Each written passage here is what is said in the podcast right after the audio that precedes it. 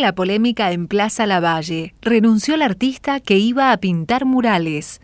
Miquel Irasusta fue contratada por el municipio para intervenir artísticamente en lo que fuera la pileta fuente del paseo y en la rampa de acceso a las cocheras del mercado municipal. Por Mario Minervino.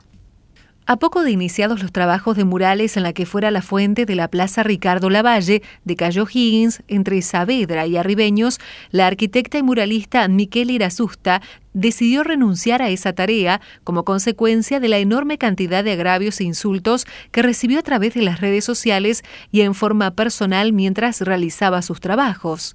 Irasusta fue contratada por el municipio para llevar adelante dos murales, uno en la que fuera Pileta Fuente del Paseo y otro sobre la rampa de acceso a las cocheras del mercado municipal.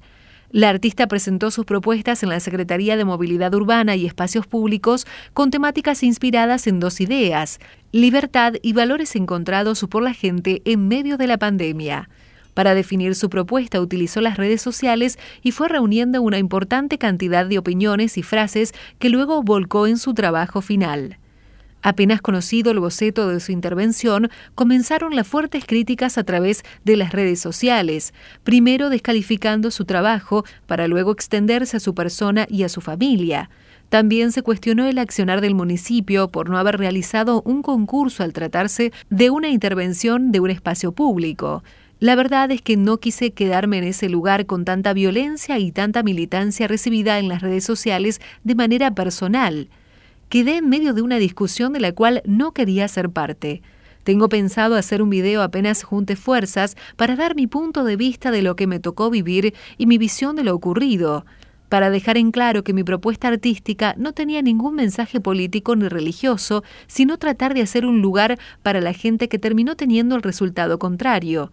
Pero no había un mensaje de ningún tipo, ni ninguna bandera, señaló la propia Miquel Irasusta.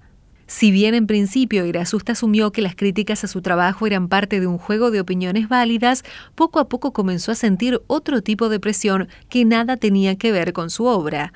Cuando estaba pintando, se acercaba gente para decirle cosas y hasta llegaron a amenazarla con que tirarían pintura negra sobre el trabajo que estaba haciendo en la fuente.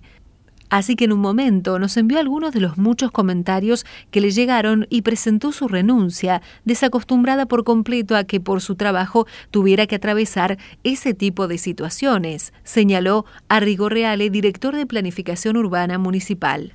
Respecto al grupo de personas que en otras ocasiones se manifestaron en relación a distintas intervenciones en la plaza, Reale mencionó que en este caso actuaron con una agresividad inesperada y en algunos casos con intereses personales.